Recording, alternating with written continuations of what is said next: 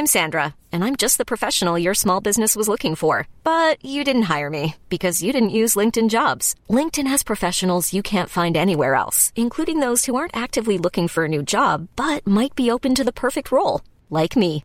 In a given month, over 70% of LinkedIn users don't visit other leading job sites. So if you're not looking on LinkedIn, you'll miss out on great candidates like Sandra. Start hiring professionals like a professional. Post your free job on linkedin.com/achieve today.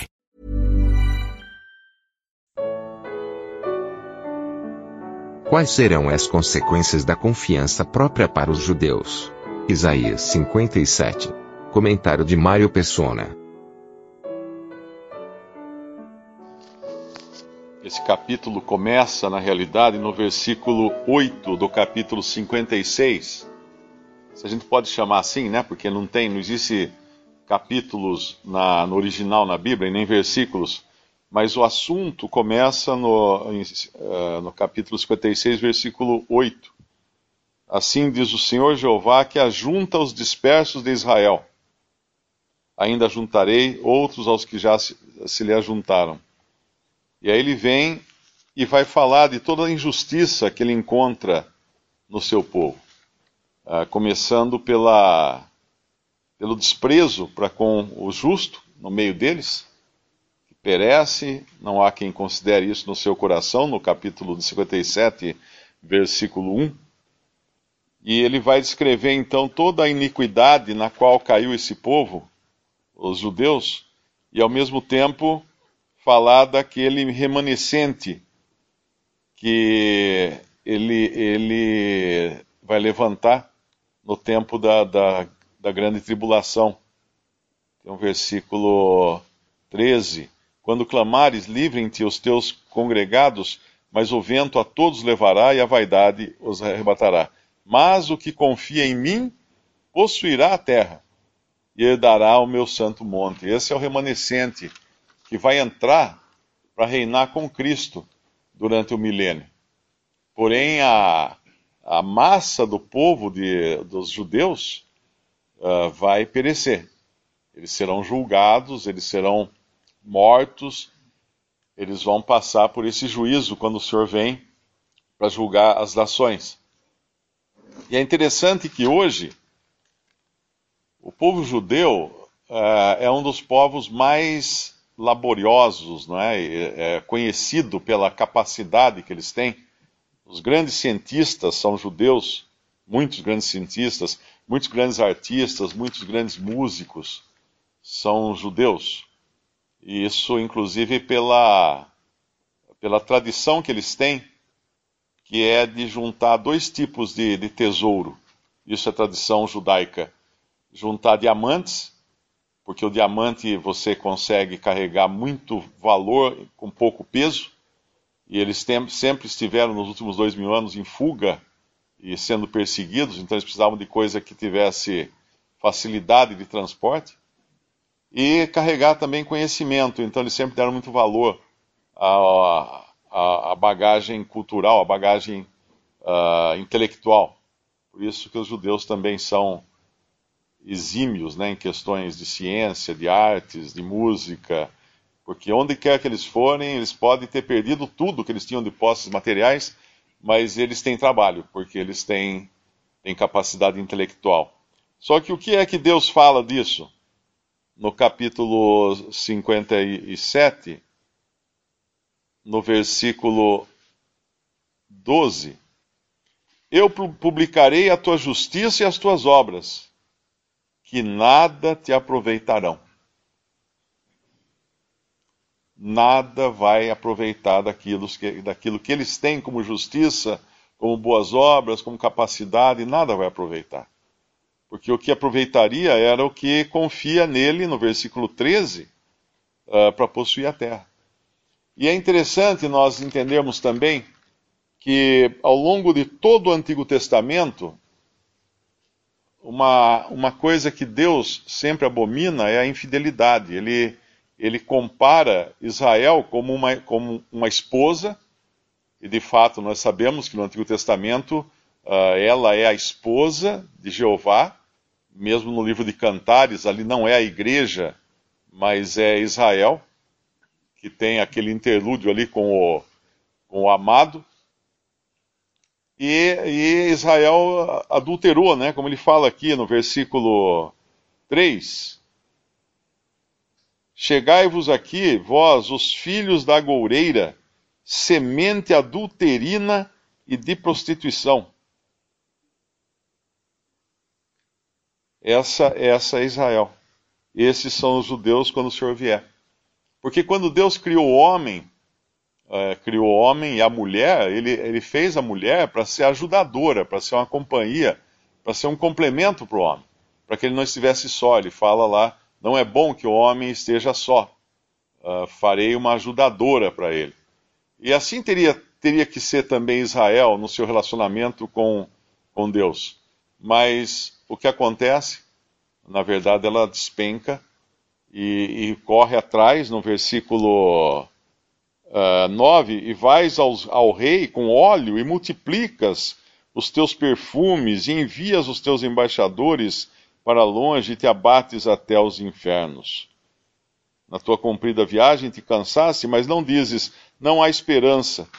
Os que, os que, os que bus, bus, o que buscavas, achaste, por isso não adoeces. Ou seja, no versículo 11, mas de quem tivesse receio ou temor para que mentisse e não se lembrasses de mim, nem no teu coração me pusesses, não é porventura porque eu me calo, e isso já desde muito tempo, e me não temes? A, a misericórdia de Deus em não interferir com rigor contra o seu povo uh, foi interpretado pelo povo de Israel, pelos judeus, como uma permissão para que eles continuassem no, na senda deles de, de, de, adultério, né? porque o adultério no Antigo Testamento ele sempre tem relação com a idolatria. Uh, aqueles que deixaram o Deus verdadeiro para se prostituírem com os deuses falsos dos pagãos. É sempre esse, esse o sentido. A história vai se repetir depois com a cristandade, quando ela também uh, deixa o, o seu verdadeiro noivo e se transforma na grande meretriz, na grande prostituta de Apocalipse, que vai ser, vai atrás né, do, dos, dos reis da terra e dos mercadores da terra para fazer os seus negócios, para basicamente se vender aos mercadores. E essa é a grande meretriz que vai sobrar aqui, a casca vazia do cristianismo sem Cristo, que vai restar aqui depois do, do arrebatamento da igreja.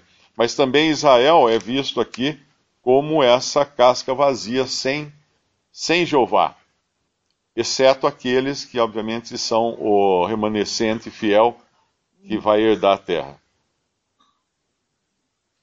Tem uma passagem que diz que aquilo que é elevado entre os homens é abominação para Deus, eu não lembro onde, onde está essa passagem agora, mas de qualquer maneira, tudo que é importante para os homens para Deus não tem importância alguma.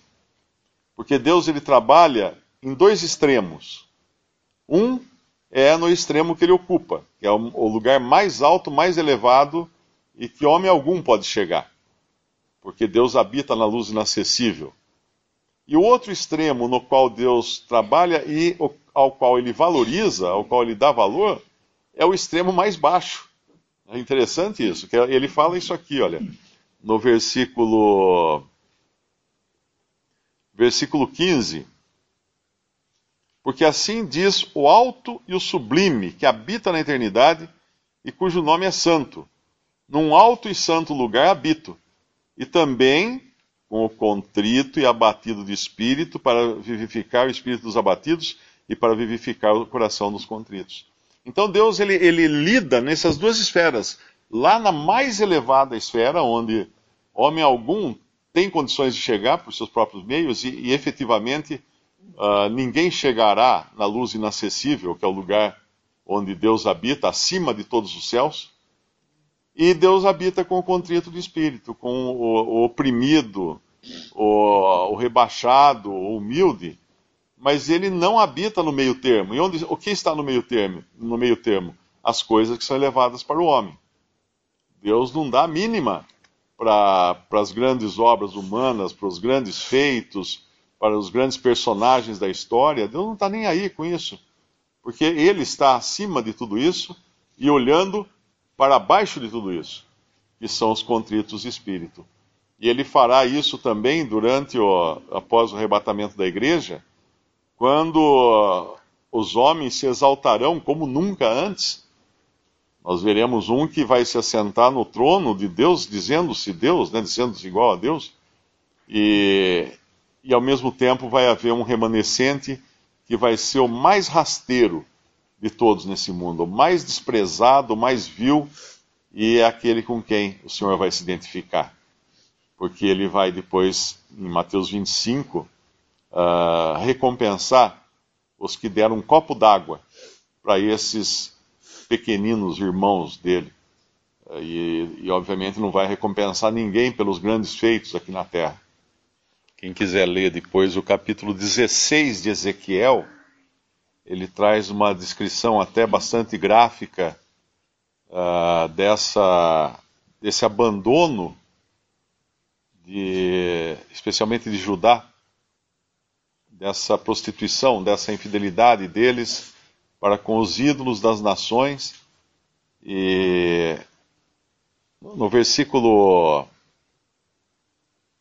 em Ezequiel 16, o capítulo inteiro fala disso mas no versículo 21, versículo 20, além disso, tomasse a teus filhos e tuas filhas, que por mim geraras, e os sacrificaste a elas para serem consumidos.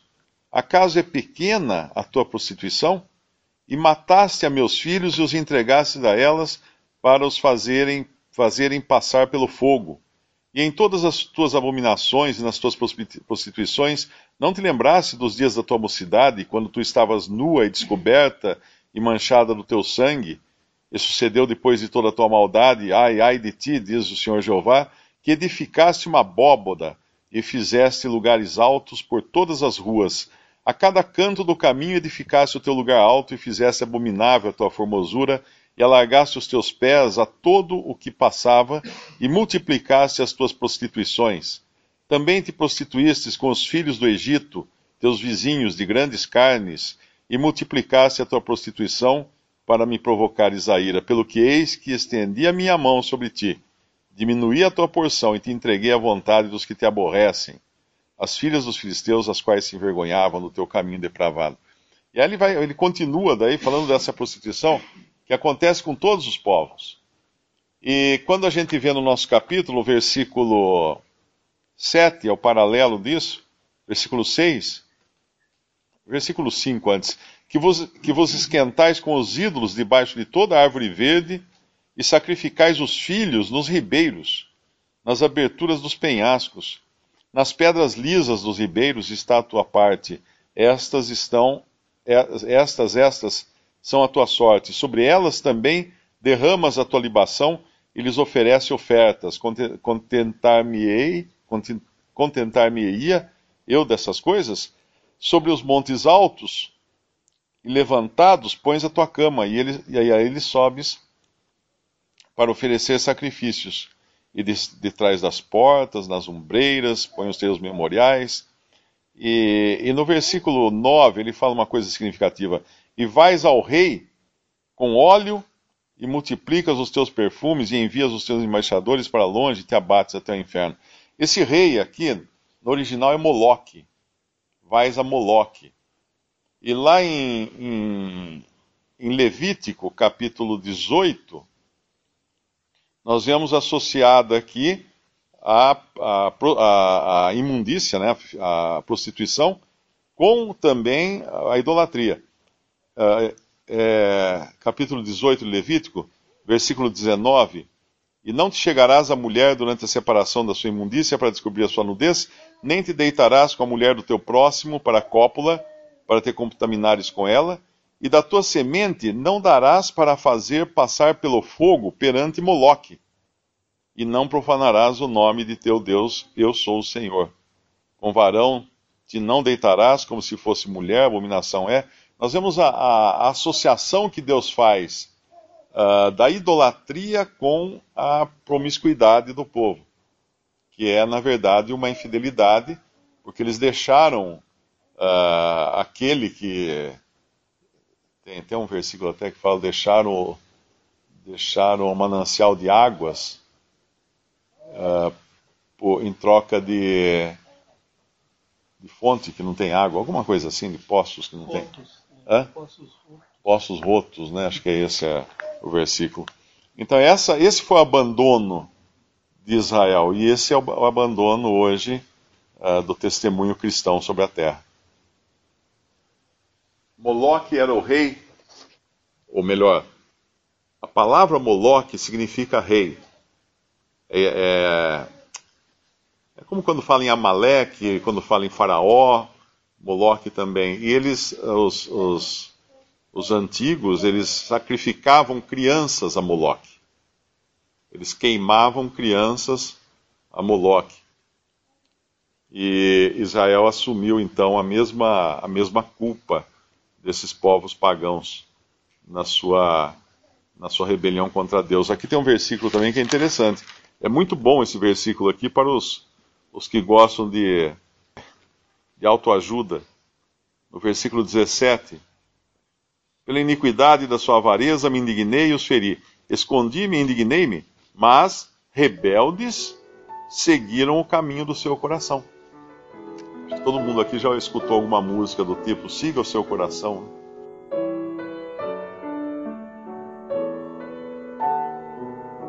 Visite respondi.com.br. Visite também 3minutos.net.